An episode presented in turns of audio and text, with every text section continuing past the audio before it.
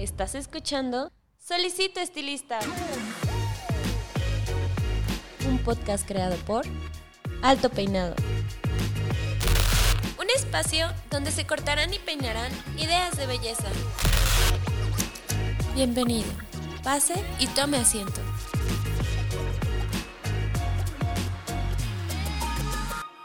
Hola, ¿qué tal? ¿Cómo están? Les habla Paco Martínez y bienvenidos a una cita más de este podcast Solicito Estilista.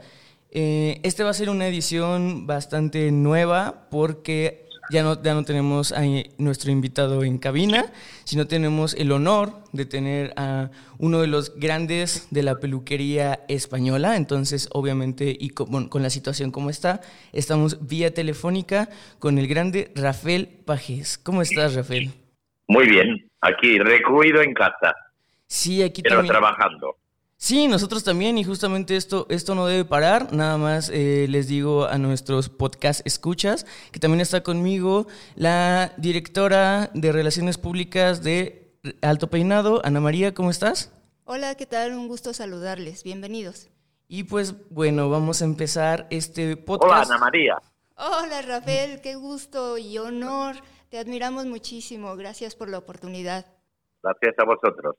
Entonces, eh, como ustedes ya podrán ver en el título de este episodio, es eh, la preservación del arte de la peluquería. Y como ya habíamos hablado en el episodio anterior, anterior pues eh, el peluquero y la peluquería son un arte, se deben de tratar como, como tal. Y nuestro invitado ha visto en eso una manera de, de contar hacia el mundo pues toda la historia, ¿no? Entonces, pues para las personas que, que, no lo conocen, me gustaría que nuestro invitado se presentara, se presentara un poco y ya nos metemos de lleno a su hermoso proyecto que les va a encantar. Entonces, eh, Rafael, si gustas eh, comentarnos cómo, cómo empezó todo esto. Em, empezó mal, ¿eh? Porque yo quería ser médico cirujano. Y mi padre que era peluquero, me insistía en peluquería. Entonces, un verano que había probado todo y antes de entrar o de ingresar a la universidad, mi padre me metió en una escuela de peluquería. En aquel tiempo, Enrico Lomer, que era la mejor escuela. Y bueno, yo quizá por mi, ¿cómo diría yo? Por mi dedicación a las mujeres, habían tantas mujeres aprendiendo peluquería que hasta el obispo de Barcelona, cuando hice una exposición en la Catedral de Barcelona de cosas del museo, de objetos, le dije, aquello fue como un cielo, entrar en un sitio que era el único hombre y quizá habían 100 mujeres. Y me quedé, y me quedé. Y allí empecé la peluquería. Ah, eh, de, hecho es, eh, es algo extraño, ¿no? Generalmente los casos son al revés. Uno intenta estudiar como algo más, más normativo y, termina en el mundo del arte de la peluquería y contigo, contigo fue al revés, es una gran experiencia. Me comentabas fuera del aire que ambos de tus, de tus padres fueron peluqueros, ¿verdad? Exacto, y mi hermano también. Ah, ¿y también, eh, hermano mayor? No, más pequeño. Ah, más pequeño, entonces tú, tú iniciaste. Yo inicié, yo inicié la saga de la peluquería Payet. Ah, muy, muy, bien. Eh, y justamente, ¿en, ¿en qué momento te, das cuenta, bueno, ya nos platicaste un poquito de, esta necesidad de, aprender de toda la historia de, la peluquería. Bueno, continúa siendo una historia de película.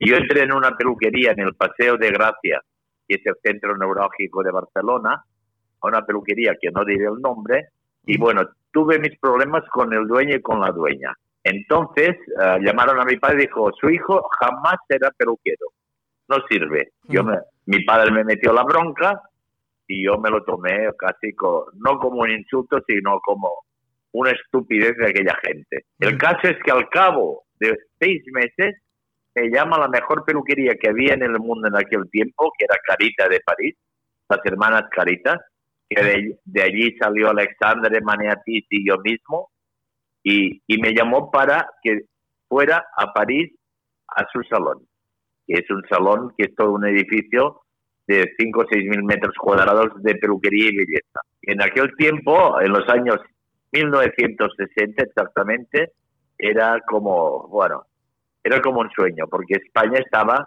tan lejos de lo que era una peluquería en París, y eso que a mí me parecía que no, porque mi, Mi padre tenía un buen salón en la zona residencial de Barcelona, con mucho lujo, pero bueno, cuando llegué a París, aquello me pareció, desde entonces yo la peluquería se llama Palacios de Belleza, porque era un palacio de belleza.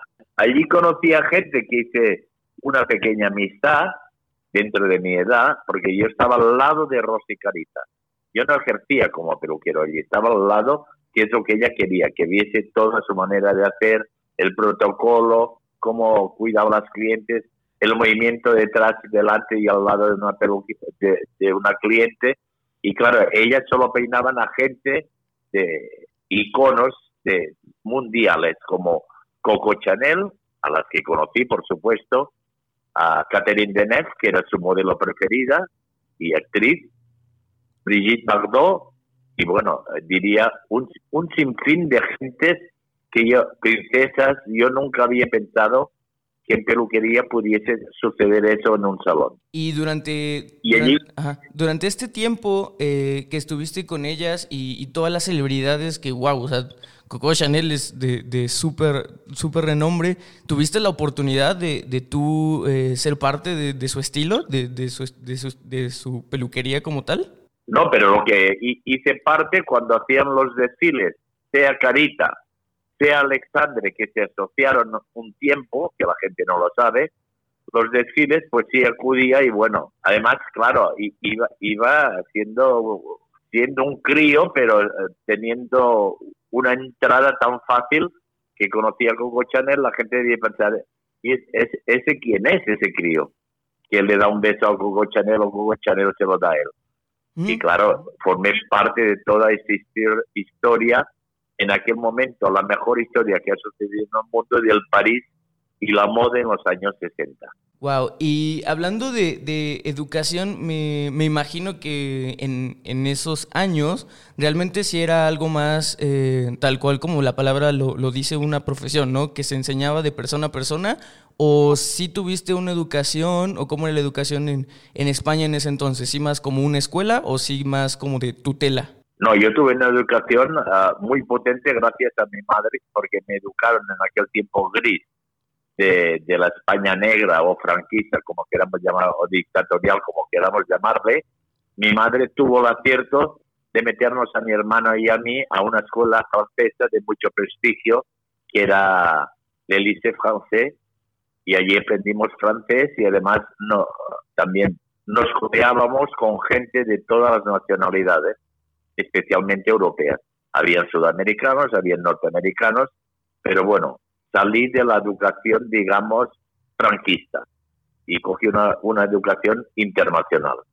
Y aquello también me dio una manera de ser que yo creo que es lo que le gustó a, especialmente a Rosy Carita, quien me debo todo lo que soy. Sin Rosy Carita, yo jamás hubiese sido este peluquero que, que ahora parece que es, parece que soy un icono de la peluquería mundial.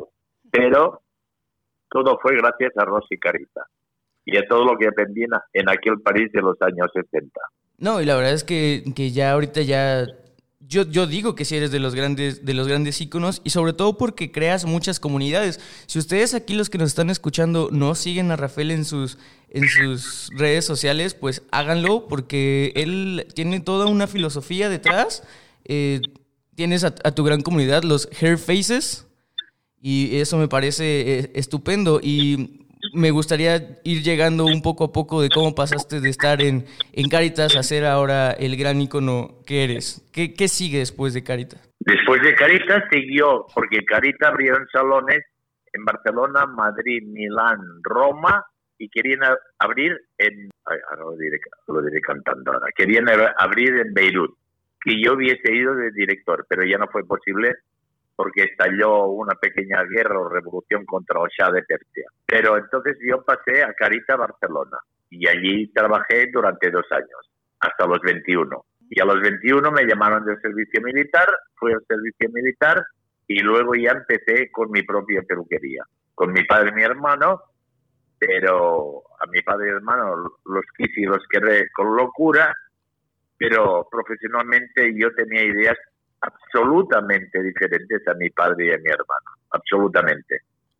Entonces ya fui a mi aire y empecé a abrir mi primera peluquería hace ahora aproximadamente 40 años, 45. No recuerdo la fecha exacta. te iba a comentar que me parece, me parece muy interesante eh, el hecho de que aún viviendo, como tú me dijiste, dentro de, temporadas o épocas de, ciertas guerras, o ya me comentabas el periodo eh, franquista y de la España negra, ¿Qué, tan disruptivo fue eso? Porque obviamente a mi generación, ni siquiera a la generación de mis padres le tocó vivir algo así para la moda. ¿Qué tanto afectaba venir de ciertas guerrillas hacia la moda y hacia el, hacia el giro de, la belleza? A mí personalmente no me afectó en nada, pero decir en nada es nada con mayúsculas y subrayado.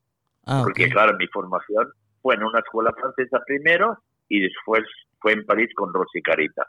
O sea, al revés, pasé del negro al, blanco o al amarillo brillante, brillante, brillante en París. No, no lo sufrí. Y viví, viví la mejor moda que ha habido en la historia hasta ahora de la peluquería en aquel París de los años 60, 70, 80, 90. Porque a París he ido, ahora no puedo porque estoy en un tratamiento ah, de riñones, pero yo iba cada mes, mes y medio a París porque necesitaba respirar el aire de París, necesitaba ver la carita, Ah, no voy a hacer publicidad porque además soy, soy familia de la casa, de la, de la gran casa Salertín que, que está justamente en toda Sudamérica, pero en aquel tiempo L'Oreal me dio absolutamente todo su apoyo. Apoyo financiero y apoyo moral. Oh, muy bien. Y, esto a veces la peluquería española se lo toma mal. Y yo solo puedo agradecer a L'Oreal como a Carita, especialmente primero a mi padre, luego a Carita y después a L'Oreal, el, el haberme convertido en quien, en quien me he convertido. Que es nada, pero bueno, que solo soy un peluquero que ha tenido una pasión y un afán en conseguir metas en la peluquería brutal. Una, unas metas ah, las busqué, las otras me vinieron. O sea, ahora dicen, tienes 100 salones, vale, yo no quería tener 100 salones, pero abrí una escuela diferente al resto de mis competidores, abrí una escuela solo para, para mis eh, estilistas y que ya tenía entonces tres o cuatro salones y eso me disparó que gente que venía me decía, quiero abrir una peluquería con tu nombre, y con tu nombre, y con tu nombre, y con tu nombre. Y claro, empecé a hacer una franquicia, o sea, yo no lo busqué eso, me vino y no sé si en buen o en mal momento, porque yo casi lo que pensaba ya en París siendo un crío, porque siempre he tenido claro el camino a seguir desde los 18 años. Ojalá quizá, yo siempre había pensado en tener 8 o 10 grandes salones en distintos puntos de España, incluso en París, en Roma o en Londres. Ojalá hubiese hecho. Sí, sí. Eh, y justamente ah, eh, tenemos una pregunta aquí de Ana María.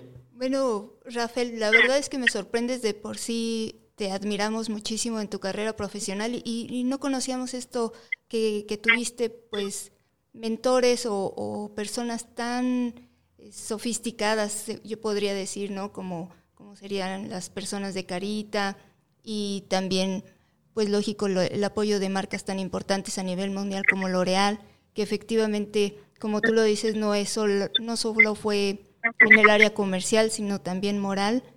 Y 100 salones, 100 salones, Rafael, wow, hasta se confunde uno con tantos números, ¿no?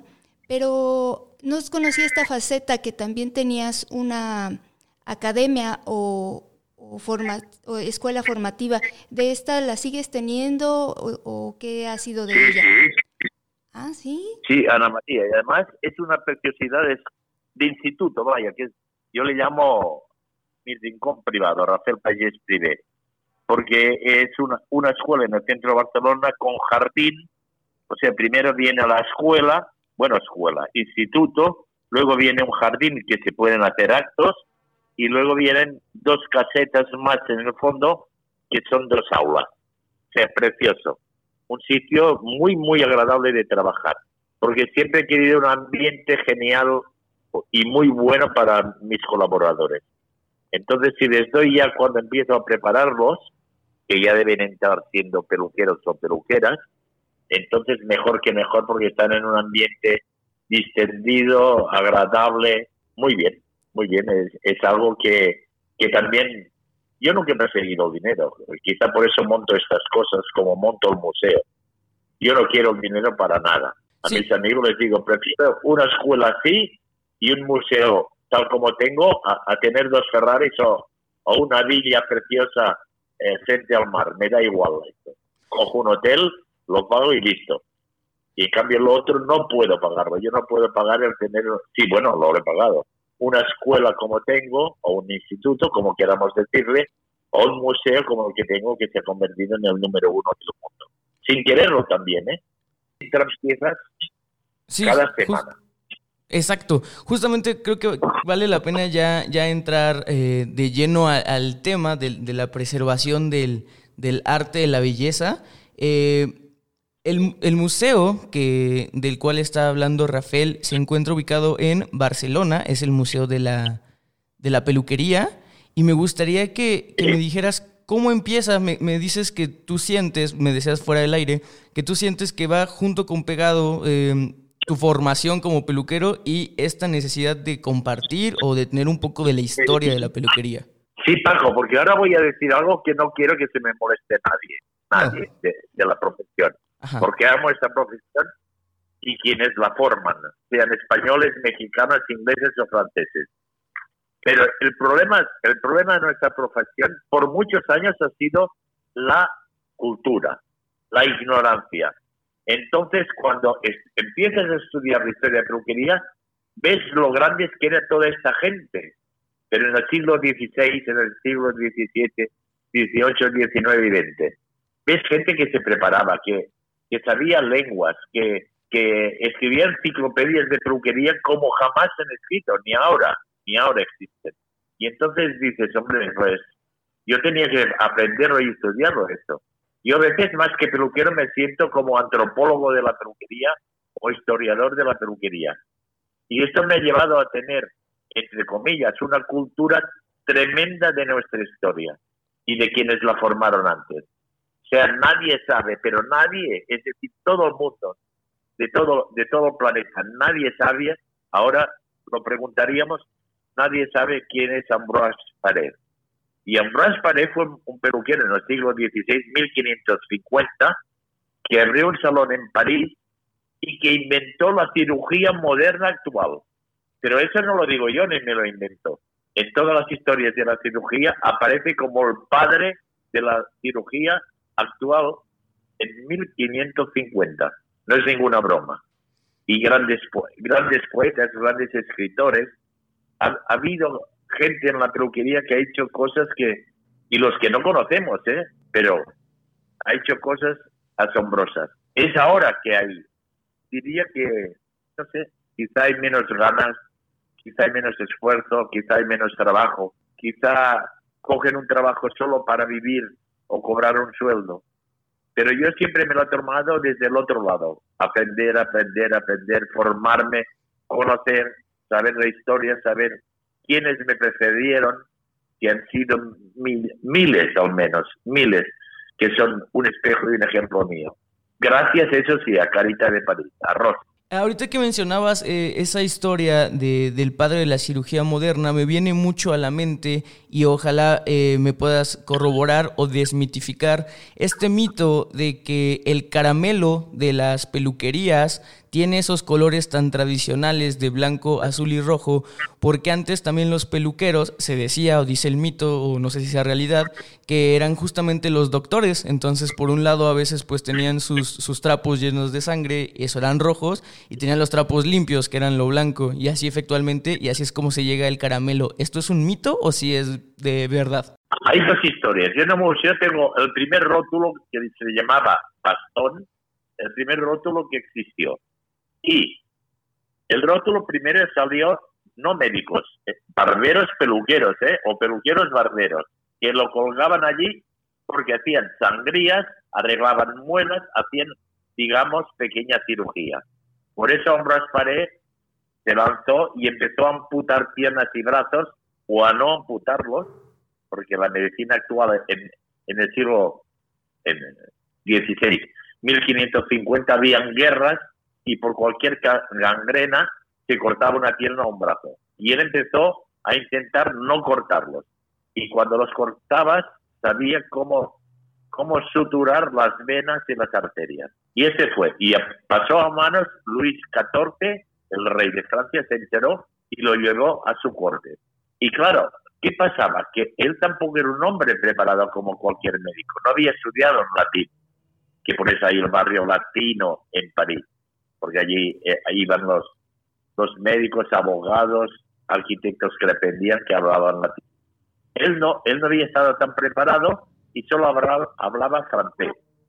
Y quizás eso fue su suerte, porque al hablar francés y descubrir todo lo que descubrió a través de la cirugía, lo escribía en francés y pudo divulgarlo por todo el mundo. Hay un tratado, y yo no he podido conseguirlo todavía, de él, porque cuesta 300.000 euros, su primer libro, con dibujos y esquemas y manos postizas y piernas postizas que él inventó. Pero que siempre continuó siendo cirujano y peluquero, con un salón abierto en Saint-Germain-des-Prés, en París. Eh, me encanta saber esto de la historia y justamente hablando de historia, hablando de, cómo se podría hacer toda una rama de la antropología de la peluquería, eh, ¿qué tan atrás eh, conoces o, tienes artículos de peluquería? O sea, ¿cuál es, ¿cuál es lo más antaño que has llegado a sabiendas de, de algún de un utensilio utilizado para la belleza? ¿Qué tan qué tan qué tan lejos estamos de la historia de la peluquería? Bueno, estamos al, principio de, la humanidad. Yo tengo cortantes desde el neolítico. Wow. Y, y por suerte tengo tengo amigos tengo amigos que son excavadores de ah, no me sale el nombre ahora.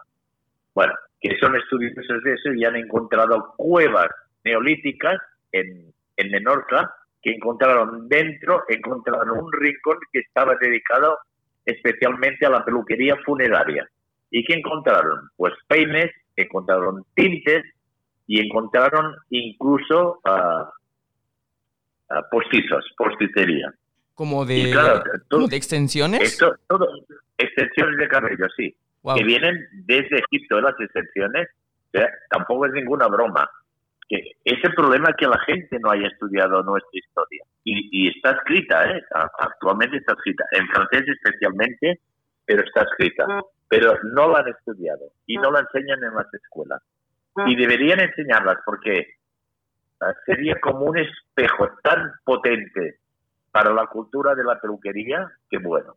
Ahora justamente, hablando de L'Oréal, quiere abrir una universidad en París, que solo irán mil personas al año, que justamente serán estudios profundos de la peluquería, como una universidad de la peluquería. Wow, sería un gran logro, Rafael, porque efectivamente en, los últimos tiempos ya modernos la gente cree que, que, es una carrera técnica, que si te dedicas a la, a, la belleza eres, este, pues en realidad una, una persona que, que con un año ya de, de dedicarte a ella, pues prestar servicios, pero efectivamente por todo lo que nos estás diciendo, eh, eh, antes y en esos años 60, 70, pues se preparaban más las personas, ¿no? le contesto a Ana María. Sí. Sí, entonces decía... ¿Qué sucede ahora, Ana María? que en los años 60, eh, y, y, hablo personalmente, pero igual era Alexandre Maniatis, imagínate de quién hablo, y yo, y todos estos monstruos de la peluquería, que se formaron casi al mismo tiempo que yo, un poco antes. ¿Qué sucedía? Que estabas trabajando todo el día, todo el día, ¿eh? y yo no cobraba en París, ¿eh? estaba como un adjunto de Rosy Carita. Que, o sea, ya no cobraba. Hoy día dirían, me explotan. No, yo no me sentía explotado. Me sentía una persona, ah, bueno, con una suerte de león. Y entonces, ¿qué estabas esperando? Pero todos los peluqueros de entonces, todos los que yo conocí, Llonguera, Cebado, que ve que lo tenéis aquí cerca, que él ha asistido a clases, estábamos esperando la noche, perdón, ah, yo esperaba, por ejemplo, que Rosy Carita me dijese, Rafael, que esta noche hay reunión general para aprender, pues lo que sea, rizos, a hacer un pelo lacio, a posticería, etcétera. Estaba esperándolo y sabía hasta las 12 a la una. y comías un bocadillo y te divertías. Bueno, yo me divertí y me lo pasaba increíble. Hoy día esto es imposible pensarlo, imposible plantearlo. Yo, en mi instituto hicimos reuniones, y eso ya en los años 90, hicimos reuniones cada semana, todos los equipos, que ya habían entonces 30 o 40 salones. Y bueno, yo creo que era magnífico. Eso se ha ido diluyendo. Y la gente ahora sale a las 7 y no quiere estar ni un minuto más separándose, formándose, compartiendo ideas, criterios, filosofías, protocolos, nada. Es otra historia. Vivimos en otra sociedad. Que quizá eso del coronavirus va a un poquitín a toda esta sociedad que yo creo que va un poco, un poco equivocada. Retomando un poco el, el, tema, de, para no salirnos del, del, tema de la belleza, de, de, la, de la preservación de la belleza, hablando un poco de curadurías y de qué tanto tiene que pasar una pieza por esta inspección, porque hablamos eh, que como todo museo debe tener ciertos estándares. Cuando tú ves una pieza nueva o te llega la llegas a restaurar, la conservas tal cual como está, eh, contratas profesionales que le hagan estos arreglos. ¿Cuál es el proceso para que una pieza llegue a estar en, en tu colección? El proceso, porque, porque eso me genera un gasto tremendo. Yo, yo tengo personas trabajando para un museo. Yo cuando, cuando veo una pieza, uh, a un 99,9% la compro. He, he pagado verdaderas fortunas por pequeños objetos, pero que eran históricos para mí. Y, entonces lo paso a este director que se llama Eduardo. Lo paso a Eduardo y Eduardo decidimos si restauramos o no restauramos. Depende de la pieza. Hay piezas que no se pueden tocar mucho por la antigüedad y hay piezas que sí. Y hay piezas que me gustan tenerlas tal como las recibo. Por ejemplo, unas tijeras merovingias que encontraron enterradas en el bosque donde sucedió las guerras merovingias y que están arruinadas totalmente. Y esa pieza ni la he tocado. Tal como la, hallaron, la tengo expuesta en el museo. Y al decir museo es porque yo quiero darle un prestigio que todavía, todavía le falta. Porque tengo casi 14.000 piezas. Y aquí solo exhibo unas 500, 600. O sea, lo cual quiere decir que aquí en España también la cultura, bueno, dejémoslo correr y no hablemos, porque nadie ayuda en nada, que yo no pretendo que me paguen nada, pero sí pretendería que tuviera un, museo, un edificio que me habían ofrecido Madrid y que entonces aquí en Barcelona me engañaron porque me dijeron, sobre todo que no vaya a Madrid, que no vaya a Madrid, que no vaya a Madrid, con la competencia que hay entre Madrid y Barcelona. Que aquí haremos un museo permanente. Bueno, pues no lo han hecho. Entonces eso sí me sabe mal.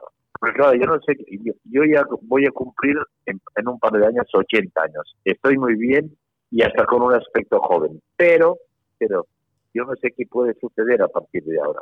Y no sé qué puede suceder con un museo. Que sería un sacrilegio, pero un verdadero sacrilegio, que todo eso que tengo, que, es un legado para la profesión brutal, se perdiese. Sí, claro, sería una, una pérdida terrible. Y bueno, me decías que... eso, Ajá. Rafael, eh, pienso yo mismo, Rafael, tienes que venderlo, porque quien lo compre, que vale una pequeña fortuna, quien, quien lo compre quizá, quizá lo amará más que si lo dono. Si lo dono, yo he visto cosas que, bueno, haces una donación y se queda enterrado en un sótano por años, años, años, hasta que se estropea. Y lo he visto con mis ojos. ¿eh? Sí, hablando también de, de volumen, de volumen, tener 14 mil piezas, pues sí, sí sería, como tú dices, alguien que, que sepa y, valore lo que, lo que la pieza signifique. Y bueno, ¿cómo, ¿cómo decides? Porque me imagino que ha de ser un proceso muy difícil personalmente. ¿Qué piezas eh, tener expuestas? ¿Es por cuestiones de logística, cuestiones de gusto o, cuáles son las que eliges para estar presentes? y, de mantenimiento. Hay piezas que no les puede tocar el aire ni, ni puedes tenerlas abiertas ni, ni menos al aire libre para que la gente las toque, porque claro, entonces viene la segunda parte. Hay gente que viene al museo y se cree que son trastos, gente inculta e ignorante. Pero claro, cada, cada pieza tiene una historia que, bueno, no, es imposible pensarlo. Cuando ves el espejo de Eugenia de Montijo, o espejos que han tenido reinas o tocadores gente así, Yo lo toco y cada vez que entro en una pieza y se me eriza la piel porque pienso, ¿quién estuvo delante de este espejo? ¿Quién se cepilló con este cepillo? Que a lo mejor tiene 500 años. ¿Quién se peinó con este peine? O, sea, o peines de los Medici italianos. Claro, o sea, tiene además un valor emocional y sentimental brutal. Porque claro, la peluquería la gente, la gente lo ignora, creen que es lavar el pelo y secarlo y darle una forma. Lo es. Pero hay una parte artesana y emocional que yo a, la directora del de París le dije, pues me dijo, vosotros, ¿a qué clientes peináis? Y le dije, uh, Jacqueline, nosotros no peinamos clientes, peinamos alma. Y claro, se quedó, cuando le dije alma, se quedó, bueno, difusa que digo yo. Y le dije, mira, es que nosotros no peinamos solo cabello, peinamos sensaciones, emociones, autoestima, psicología, peinamos tantas cosas que nadie se puede imaginar. Y la historia de la peluquería es eso y mucho más. Porque ¿quién fue la primera mujer? Yo, yo tengo, tengo mis tesis. ¿Quién fue la primera mujer que se peinó? Y estoy seguro que fue una mujer que se vio reflejada en un río, en un lago, porque no había espejos, claro. Espejos no sale hasta el siglo XVIII. Antes había espejos romanos, que los tengo, espejos griegos, que los tengo, egipcios, que los tengo, pero eran de metal pulido, lo cual quiere decir que la visión era un poco un, poco mala, vaya, no, no era lo que, lo que ahora entendemos por un espejo. Sí, claro. De hecho, nosotros ya lo habíamos mencionado antes, eh, este tema de que la peluquería es un arte porque crea catarsis. Y dentro de eso, me gustaría saber a ti qué pieza, obviamente tienes muchísimas y seguro es, difícil para ti escoger, pero qué pieza cuando la viste te generó este, justamente este sentimiento, esta, esta catarsis de decir, esto, esto es arte, esto es lo que es el arte de la peluquería. No, más que arte, cuando empecé a comprar cabellos de los Beatles, de Napoleón, que los tengo allí, de Sotheby's, además, avión de Sotheby's Londres. Wow. Y todo eso, empecé a indagar sobre cabellos. Y claro, empecé a ver que habían mechas de cabellos, solo 10 mechas de cabellos de María Antonieta, la reina de Francia.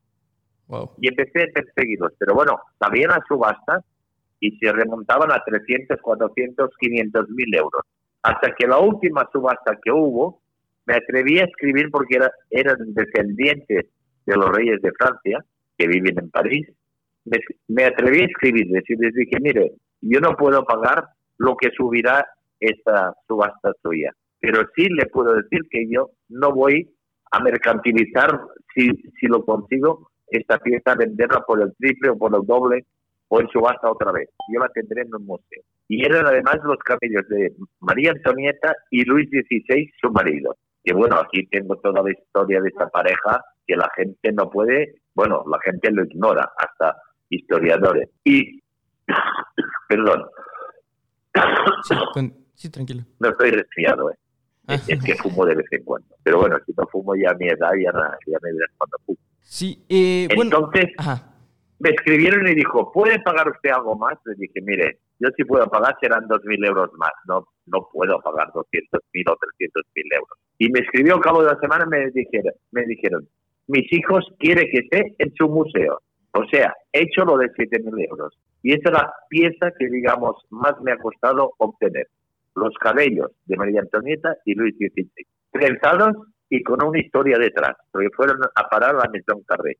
La Maison Carré fue donde vivió Napoleón con Josefina. Y entonces, cuando Josefina y Napoleón murieron, pasó al, al representante americano en París, cuya esposa vio los cabellos, los encontró allí, vio los cabellos y muy bien hizo los hizo trenzar para que no se estropeasen.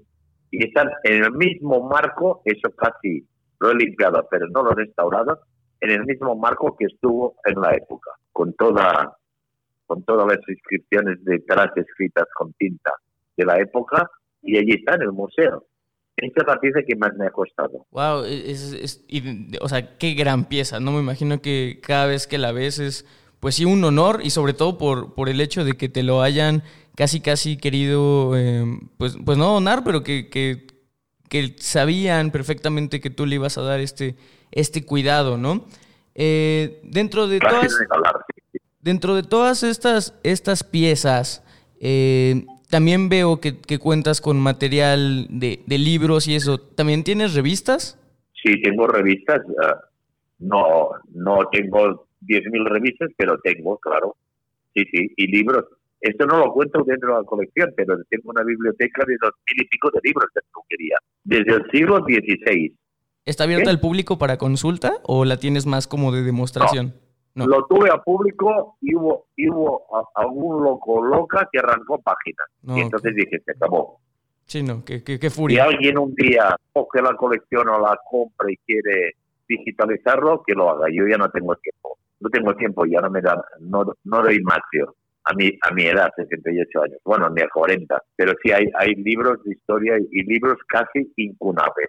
Hay un libro del, del museo, del director y presidente de los museos capitolinos en el, de Roma en el siglo XVII, que habla de la moda, que bueno, yo lo compré en Francia, ¿eh? también costó una pequeña fortuna, pero que habla de la historia de la peluquería romana griega, que yo en aquel entonces solo conocía a, a, Mena como peluquero romano.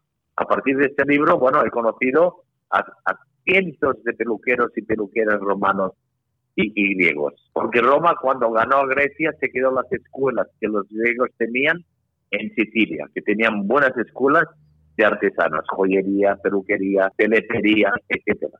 No, en vez de destruirlas, se las quedaron. Y aquí este señor escribió este libro, que es una preciosidad, en pergamino todo. No, me parece excelente, o sea, de verdad, eh, el trabajo que tú haces hacia la comunidad creo que es algo que nadie más lo está haciendo eh, y que es tan necesario y, se agradece tanto el que nos puedas comunicar todo esto. Y aparte, eh, cómo lo cuentas desde, el, desde el corazón y la pasión, se, ve que es algo que te apasiona. Y también me, gustaría que me platicaras cómo es este proceso de encontrar piezas, porque por lo mismo que tú me, dices que nadie se, se adentra mucho, ¿cuál es el proceso? ¿Cómo, ¿Cómo es que conoces que sale a la luz estas subastas? o, o cómo, cómo, es que llegas a dar con las piezas? ¿Si es como una cacería o, o alguien te informa? Mire, yo como te digo, como te decía antes, iba siempre a París cada mes y medio dos. Yo a París iba pues, pues, poco a peluquerías, pero mucho a museos y sobre todo a grandes anticuarios que en París existen. Porque Francia la gente no lo sabe. Conserva todo de sus abuelos, de su historia. Quizás el único país junto con Inglaterra y, un poco Alemania que conserva sus tesoros antiguos. Entonces yo iba y, fui conociendo anticuarios. Y una vez, hace ya 15 o 20 años, un anticuario estaba en Sotheby's, en Londres, un anticuario francés. Y me llamó por teléfono y me dijo, Rafael, sale un putti. Un putti es, un, es una figurita de porcelana de Meissen, Alemania, que las hacían una a una y que estaban forradas en oro la parte de abajo y hacían una en una. Dices, sale un peluquero que siempre era como, como un ángel, un peluquero ángel, digamos, pequeño, ¿eh? A la venta. Lo compro y yo le dije, François, si lo compras, yo te ayudo en tu viaje con 500 euros. Y casi he quedado, eso es una historia de algún anticuario francés, que cuando sale por ahí y encuentra, otra vez me encontraron un libro que es imposible de hallar hoy día, porque solo hay tres, y yo tengo uno completo, hay otro en Estados Unidos, que lo venden a 25 mil euros y es de Legros de Rumini. Bueno, no me enrollo. Sí, sigo. Pues entonces, a partir de entonces me avisan de las subastas, me van avisando mucha, mucha gente metida en esta cultura, digamos, del anticuariado y de la historia. Oh. Entonces, ¿compro o no compro? Según, según la pieza.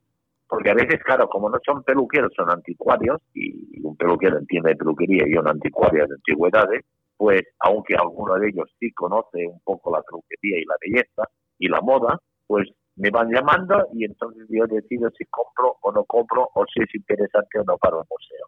Lo único que me extraña, Paco, que, que todo lo que esto que he conseguido, ninguna casa de productos, mira que hay, ¿eh? empezando por L'Oreal, Bella, Revlon, Sparco, y tantas americanas, que nadie haya dicho, coño, voy a comprar este museo de Rafael y lo divulgo a todo el mundo hasta por publicidad.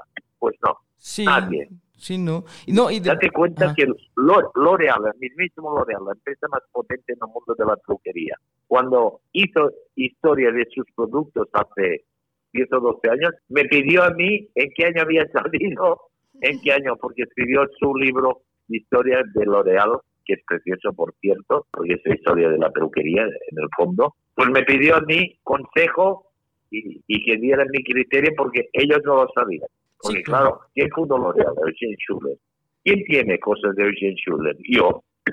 ¿Quién tiene el primer maletín de Eugene Schuller? Yo. ¿Y sus primeras muestras de, de perfumes, splits o tintes? Yo.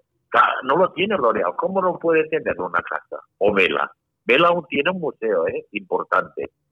Vela es la única que de sus productos ha hecho un pequeño museo en Alemania, en su fábrica. Que, que está perfecto, pero bueno, no tiene la variedad que tengo yo, que yo, claro, ellos tratan sus productos, Vela en este caso, pero yo trato todos. Pero yo igual compro de Vela que de, de L'Oreal. Quizá por afinidad tengo más cosas de L'Oreal, porque conozco mejor su historia. Y que la gente no sabe, pero cuando cumplió en 19 en 2009 su centenario L'Oreal, en la calle, no sé si conocéis París, Eh, sí.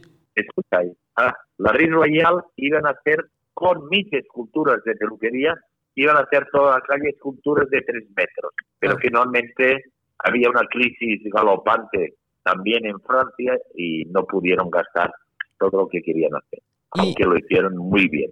Disculpa, eh, hablando como de piezas, ahorita que estábamos hablando y ya mencionaste cuál fue la que más te costó, y me viene a la mente, ¿hay alguna pieza que, o sea, realmente no le pongan precio, o sea, que realmente no esté a la venta y que quisieras obtener o que ya hayas visto? Sí, una, un libro que es la enciclopedia de la peluquería. Del enciclopedia. 1700, no sale. Pero claro, algún día algún anticuario de estos que te decía irá a una subasta y la, verá. Como me consiguió el libro de Legros de Romagny, que era un grandísimo peluquero en París de 1700, que era competidor de, de Autier, que era peluquero de María Antonieta. Y ese Legros de Romagny publicó un libro para las realezas mundiales que él confeccionaba, escribía y dibujaba y pintaba a mano. Y solo hay tres libros que ya, ya os he dicho.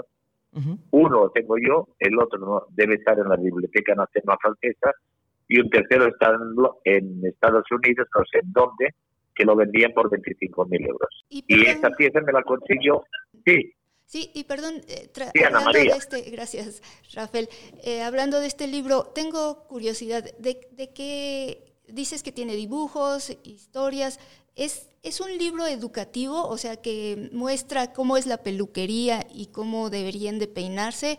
¿O es un paso a paso, por ejemplo, de cómo peinar a las realezas o personalidades? ¿De qué, de qué trata en sí ese libro? Ese libro se trata de que él, lo que pensaba, ju- junto con Otier, pues lo publicaba, lo publicaba y lo mandaba. O sea, era, era entre paréntesis una publicidad de él para darse, no sé, más prestigio todavía que Otier, que era, que era peluquero de la realeza.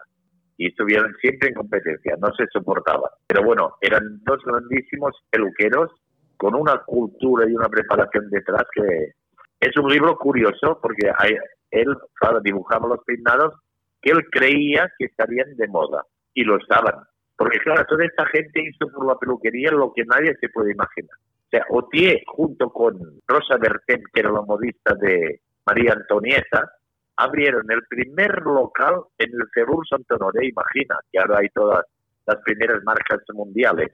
Abrieron un local de peluquería y moda que ellos dijeron en 1750 y pico, o, o 30 y pico antes de la revolución, que ellos dijeron, de aquí nacerá la moda en el mundo. Y fue verdad.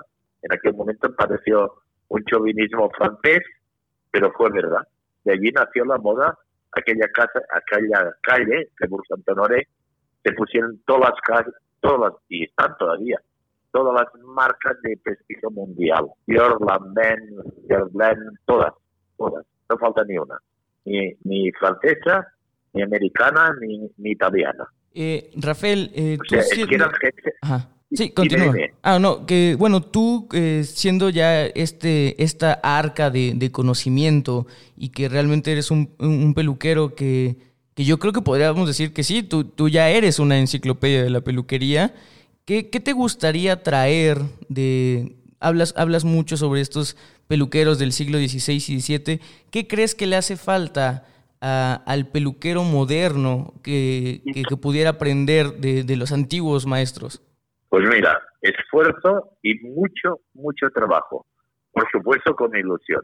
Casi diré que hacemos tres palabras clave en la formación de un peluquero. Si quiere aprender en una escuela seis meses y ya empezar a ganar dinero sin casi trabajar, va equivocado. No pueden salir monstruos de la peluquería. No pueden, no pueden. Es imposible. Es imposible. Y, y la formación de nuestra historia sería o es tremendamente importante. Y, y, eso no se da en ningún país. Creo que, o pienso que ahora L'Oreal no caiga en la tontería de esa universidad que quiere hacer de la peluquería no hacerlo, porque se equivocaría. Claro, es, es, es yo quiero hablar cualquier pasar. día con el Ajá. Sí, sí, yo quiero hablar cualquier día con la presidenta de L'Oreal, decir, no olvidéis la historia, no lo olvidéis, porque además la tenéis aquí en Francia, la tenéis paso por paso. Y la Biblioteca Nacional Francesa debe tener buenas joyas que no me puedo imaginar. Algunas no, algunas las tengo yo y ellos no. Ajá. Como la primera revista de la, de la de París. Ellos la tenían, la Biblioteca Nacional Francesa, tuvieron una inundación y se estropearon las revistas.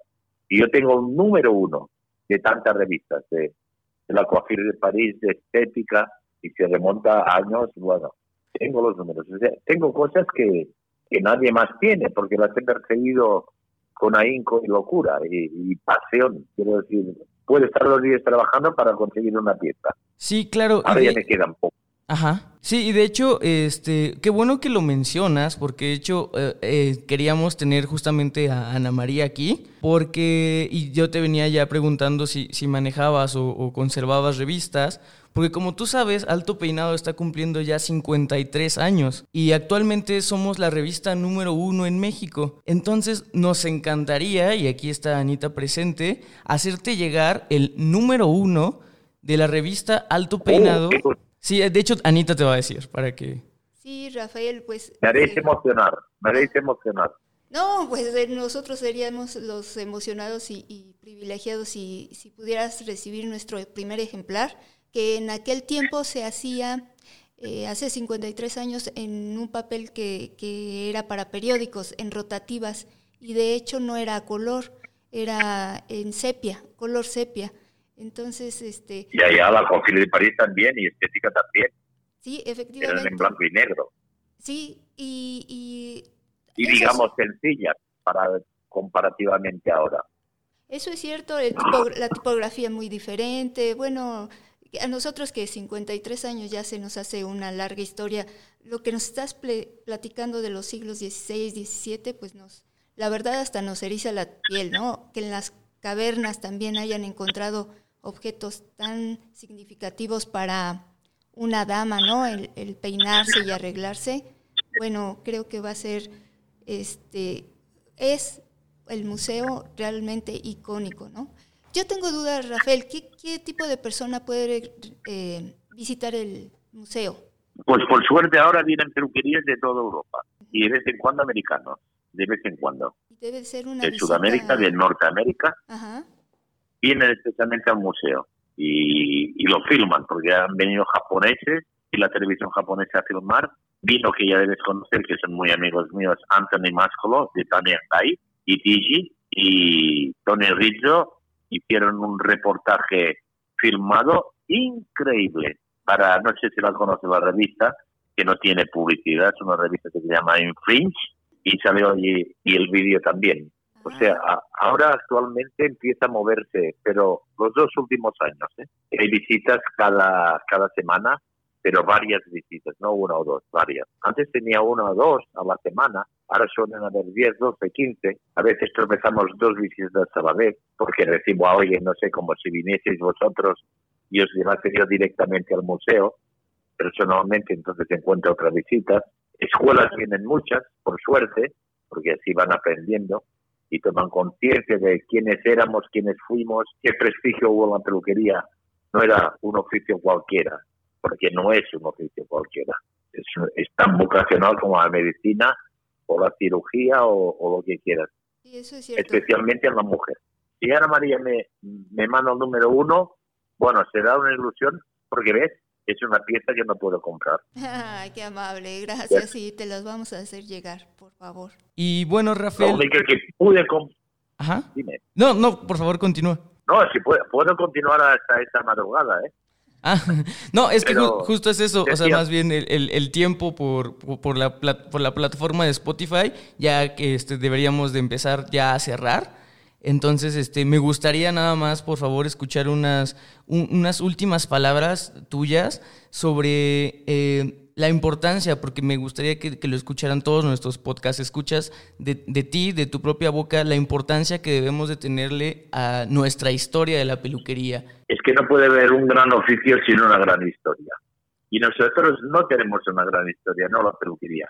Tiene una historia para hacer películas porque claro, no, no sigo explicando más porque acabaríamos de madrugada, pero con la peluquería, ¿qué, ¿qué sucede? Que la gente quizá no lo ha pensado nunca.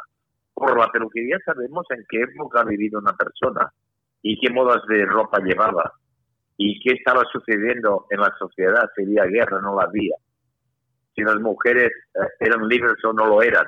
E, es brutal la historia de la peluquería. Y claro, todo esto conformó unos personajes en el siglo especialmente 16, 17, 18 y 19 brutales.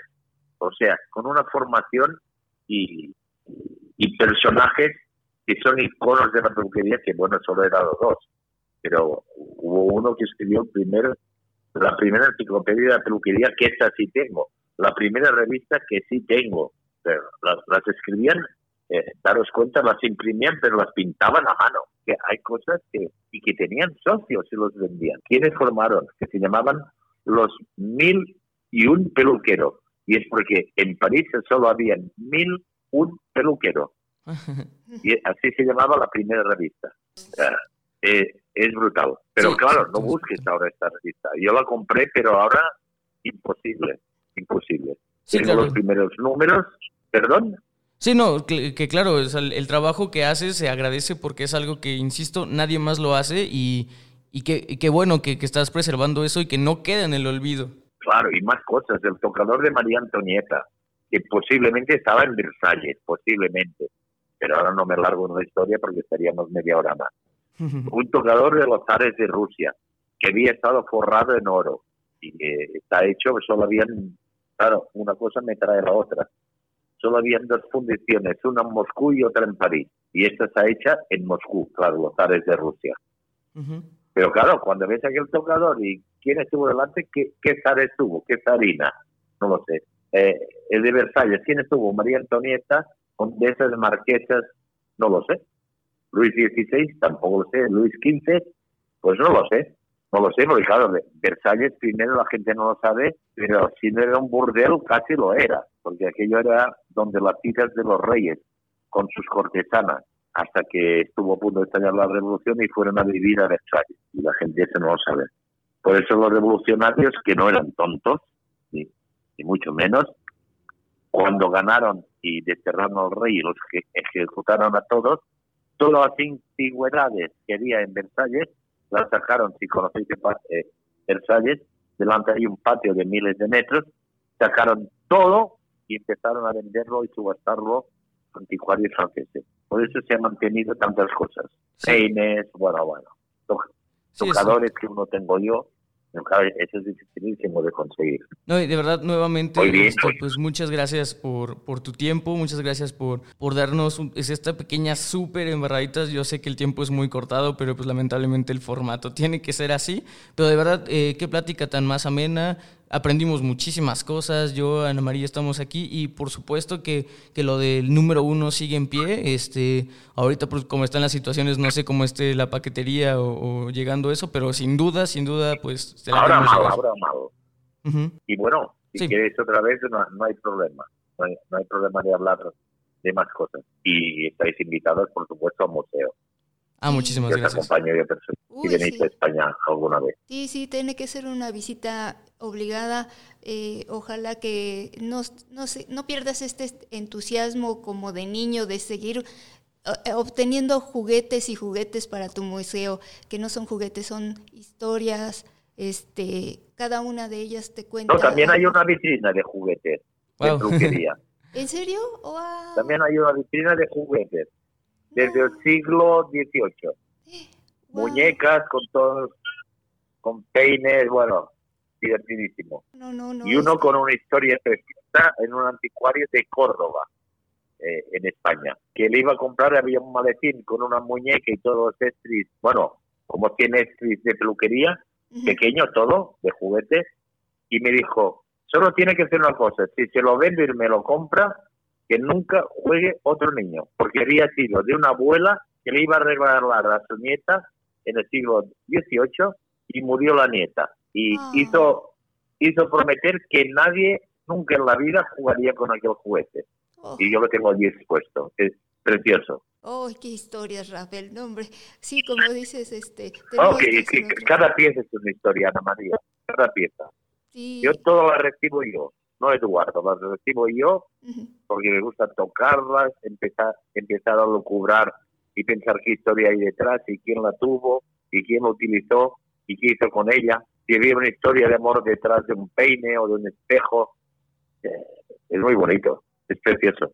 No, toda una poesía, Rafael. Muchísimas gracias. Estamos honradísimos con tu presencia. Eh, aquí en México se te quiere mucho y se te admira.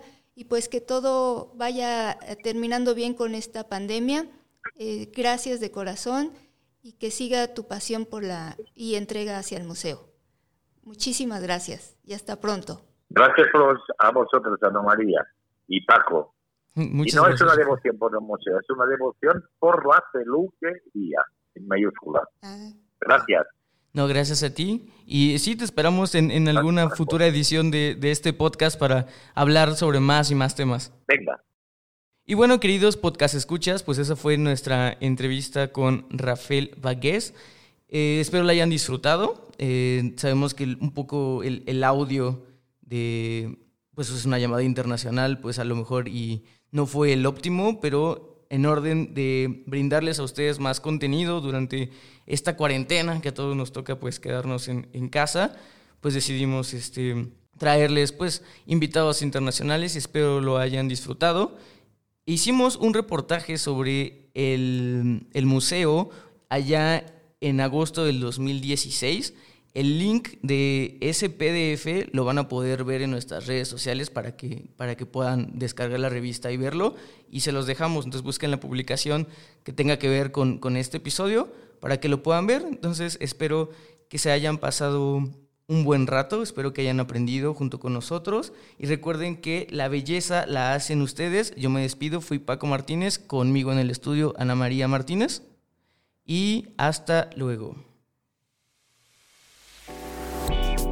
Esto fue Solicito Estilista, un podcast creado por Alto Peinado.